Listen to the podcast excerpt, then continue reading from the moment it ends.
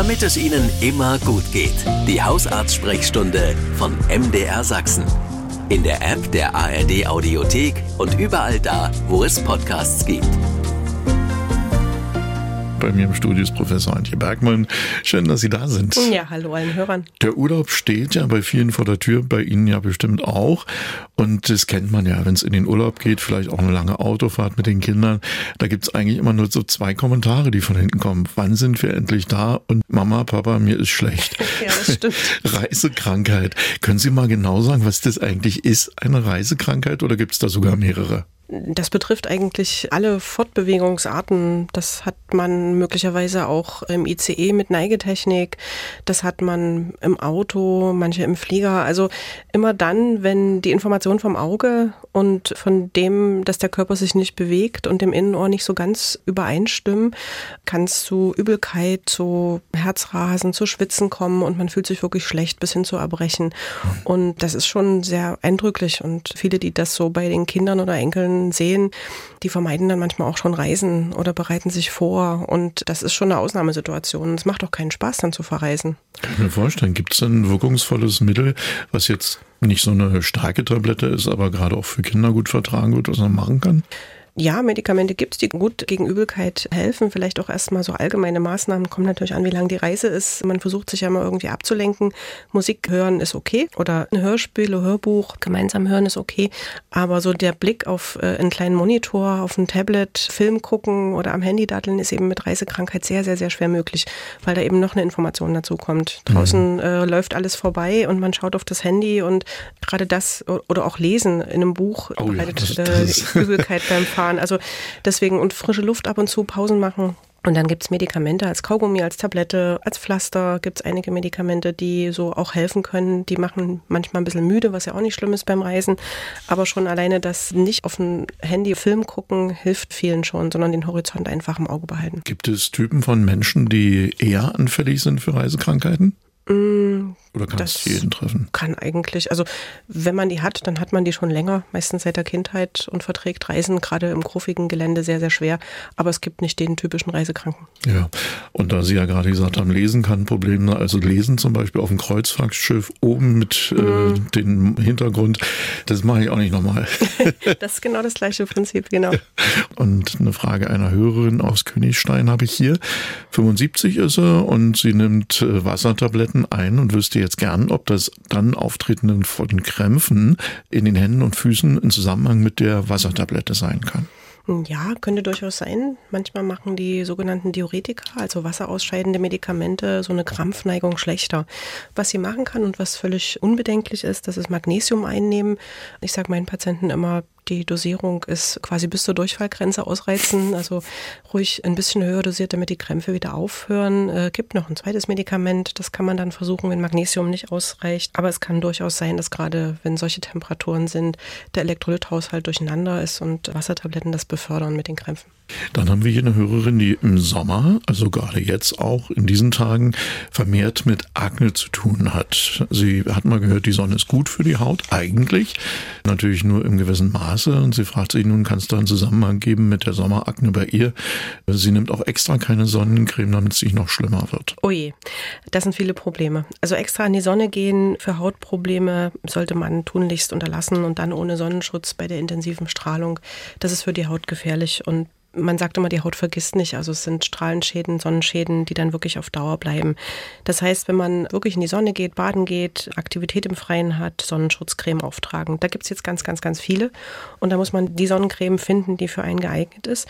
Ich weiß gar nicht, ob das tatsächlich eine Akne ist oder ob das eine Röschenflechte ist, weil die ja im höheren Lebensalter eher auftritt. Also so eine Rosatia heißt das bei uns äh, in der Medizin. Also eine Röschenflechte und die wird unter Sonne tatsächlich schlechter und reagiert auf alles, was Gefäße erweitert und wird dadurch eben noch dominanter und ähm, wird mehr gesehen. Da kann man mit Cremes äh, gegensteuern. Bitte zum Hausarzt oder zum Dermatologen, also zum Hautarzt gehen und äh, das erstens anschauen lassen und zweitens sich die richtige Creme verordnen und nicht auf Sonnenschutz verzichten. Und da haben wir jetzt eine Hörerin, die ist 72 Jahre alt. Sie leidet unter niedrigem Blutdruck. Manchmal ist der Blutdruck nur so bei 95 zu 64, dann ist er auch schwindlig. Der Puls allerdings, der ist recht hoch, 80 bis 90, beim Hausarzt sogar schon mal 101. Das EKG war aber okay. Sie hat ein Mittel bekommen, Corodin bei Bedarf. Sie fragt, wie das denn ist mit dem hohen Puls, warum der so hoch ist und was man da machen kann. Wenn sie sonst keine Beschwerden hat, keine Medikamente einnimmt, sie leistungsfähig im Prinzip ist, heißt es erstmal nur, dass das Herz mehr arbeitet und man vielleicht über den Trainingszustand, über Ausdauertraining erreichen kann, dass die Herzfrequenz so auf lange Sicht ein Stück nach unten geht. Das ist natürlich mit 72 äh, nicht so ganz einfach, aber täglich spazieren gehen, vielleicht dreimal die Woche auch ein bisschen straffer spazieren gehen, wäre zumindest ein Ansatz. Und dass beim Arzt die Herzfrequenz noch ein bisschen höher ist als normal, man zu Hause misst, das ist nachvollziehbar. Das alleine würde mich nicht stören. Und zwischen 80 und 90 ist gerade noch so normal, aber ein bisschen erhöht. Ich würde Sie mal eben mitnehmen nach Machern. Da ist eine Hörerin zu Hause von MDR Sachsen, die lebt mit drei kleinen Kindern dort. Und immer wenn sie sehr erschöpft ist, dann kann sie mehrere Tage nicht so gut schlafen. Bei den Kindern, das verstehe ich, das ist eine echte Herausforderung. Und sie spürt dann so ein Kribbeln im ganzen Körper, wie so eine Gänsehaut oder Kälte. Kann das ein Zeichen für Erschöpfung sein oder ist es eher nicht so schlimm?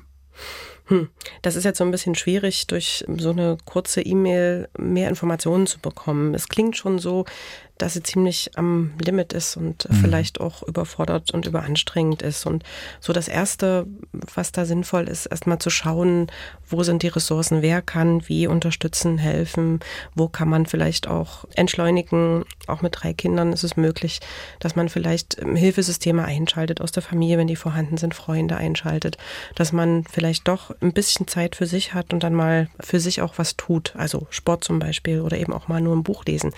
Das ist wichtig, dass man Erholungsphasen hat, nicht nur mit kleinen Kindern, auch pflegende Angehörige, die betrifft das in gleichen Maßen, sind einfach unter Dauerstress und dann schlecht schlafen und die Müdigkeit am Folgetag. Das sind so alles Kreisläufe, die man durchbrechen muss. Vielleicht wäre auch mal eine Mutter- und Kindkur sinnvoll. Ganz bestimmt. Ne? Mhm. Dann habe ich hier noch eine Frage, da geht es auch um Kinder. Da hat nämlich eine Mama einen, einen Sohn, der ist jetzt mittlerweile elf Jahre alt, der hat panische Angst vor Arztbesuchen in der Kindheit, das räumt so ein, da gab es mal eine Blutentnahme, die ist nicht so glücklich gelaufen, da hat er echt sehr viel Schmerzen gehabt, weil mehrfach gestochen werden musste und sie kriegt, die kriegt ihn gar nicht mehr zum Arzt. Also der haut sich, äh, wie sie es beschreibt, vor der Arzttür auf den Boden und lässt sich reinziehen. Oh Gott, also ja. das ist ja dramatisch für alle Beteiligten, also auch für die Mutti und ja, für, für die, Jungen, die ja natürlich und für die, die im Badezimmer das Ganze beobachten ja. und für den Jungen, der sich da zu sagen ja doch nicht so ganz wie ein Elfjähriger benimmt. Schwierige Situation. Ich glaube, mit elf versteht man schon einiges, was nötig ist, was nicht nötig ist. Man kann ihm ganz klar versprechen, was passiert bei der Sprechstunde, wenn es wirklich kein akuter Notfall ist, wird in der Regel ja bei dem Kind, auch nicht mal bei dem Erwachsenen, immer Blut abgenommen. Das heißt also, es geht erstmal wirklich nur darum, ins Reden zu kommen und äh, so diese Ängste zu bewältigen. Also ich glaube, da ist ganz viel angestaut und mit einem guten Kinderarzt sollte das zu handeln sein, dass man mhm. so ein bisschen, ja, die Angst mildert drücken wir es äh, mhm. äh, dem Jungen die Daumen und der Mama natürlich auch. Und eine Frage aus Riesa haben wir reinbekommen. Da hatte eine Hörerin 2019 eine Gürtelrose, leidet immer noch an starken Post-Zoster-Neuralgie, ich weiß nicht, was das ist, vielleicht können Sie es auch gleich noch erklären, könnte eine TENS-Behandlung, das ist eine Nervenstimulation, helfen, die Schmerzen zu lindern, fragt die Hörerin. Ja, ist zumindest eine Idee, wie man äh, bei bestimmten Erkrankungen, wo Nerven mit betroffen sind, also vor allen Dingen auch Rückenschmerzen, die ja Nervenstimulation mit elektronischen Reizen ausnutzen kann. Post-Zoster-Neuralgie ist einfach nach Gürtelrose, Nervenschmerz, äh, wenn man das übersetzen würde. Und das haben viele Patienten. Wichtig ist es hier, dass man vielleicht auch nochmal über alle Medikamente schaut, weil das sollte schon auch machbar sein, dass man bestimmte Medikamente, die da einsetzbar sind, vielleicht nochmal höher dosiert, dass es weniger wird. Aber TENS kann auch helfen. Dann eine Frage, mit der junge Familien auch immer mal wieder zu tun haben, gerade wenn die Kinder regelmäßig in den Kindergarten gehen oder auch in die Krippe. Wir hatten vor kurzem Läuse in der Familie, schreibt uns hier eine Hörerin aus Leipzig. Da ist mir aufgefallen, dass die Läuse mit Mittel aus der Apotheke alle auf Basis von Mineralöl sind. Das finde ich persönlich nicht so gut, hatte aber jetzt auf die Schnelle keine andere Wahl, hat es benutzt und sie fragt, äh, wenn es das nächste Mal wieder soweit ist, was ja durchaus auch immer mal wieder passieren kann, gibt es auch natürliche Bekämpfungsmittel gegen Läuse?